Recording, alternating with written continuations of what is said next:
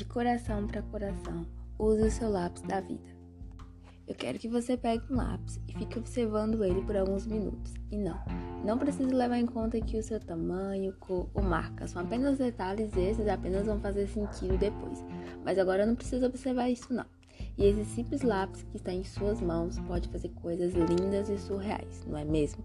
Ele pode criar coisas tipo uma árvore ou uma flor ou o que mais você quiser. E claro, no início vai ser uns risquinhos, vai ficar torto, até um pouco estranho assim de olhar. Mas com o tempo, com a sua prática nisso, os desenhos vão se aperfeiçoar e vão ficar lindos e muito incríveis, não é mesmo? E por que tu anda desacreditando o seu lápis? Sim, sim, o seu lápis da vida, você mesmo. Você pode criar coisas lindas e surreais apenas sendo você mesmo. Por que, que você anda desacreditando de suas próprias mãos? Onde te contaram que você não é capaz e incrível? Quem fez o seu lápis parar de gerar vida? Onde você deixou esse lápis parado? Por que, que você desacreditou de si?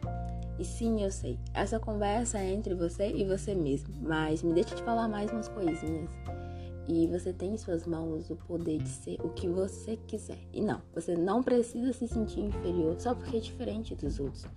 Mas lembra do que eu disse mais cedo?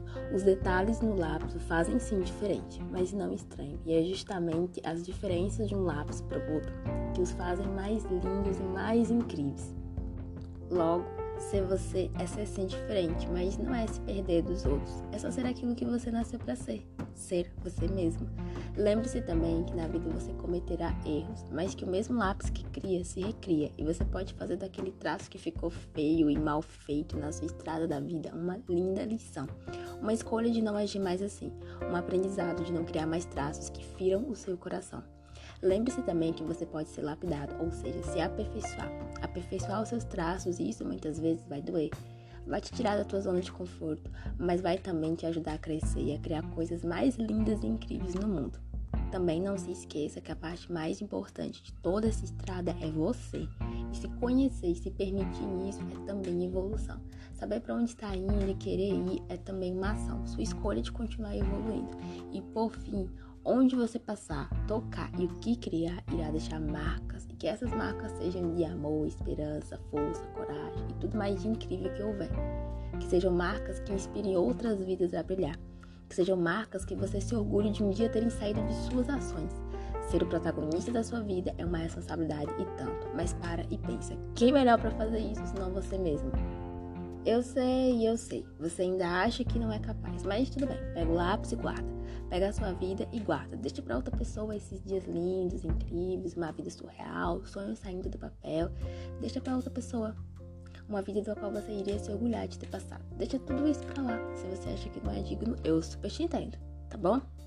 Mas para aí um pouco nesses pensamentos, se te criaram, se Deus te trouxe até aqui, a esse século, a esse dia, a esse ano, é porque ele acreditou primeiro em ti e ainda quer ver o que do seu lápis da vida, histórias e memórias podem ser lembradas e vividas. Então vamos, deixa de pessimismo, abre um sorriso, bebe uma água e pega seu lápis de volta e vá viver.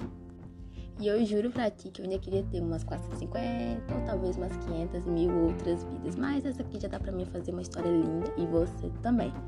Logo, eu quero te ver vivendo e, acima de tudo, acreditando naquilo que você mesmo dá à vida. Você é incrível e sim, o mundo precisa do seu complemento, do seu ser.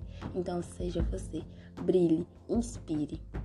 Olá, Graças seja bem-vindo de Coração para Coração. Eu me chamo Camila Nogueira e o texto desse episódio é meu. Foi para te lembrar que tu é especial, importante e muito amado.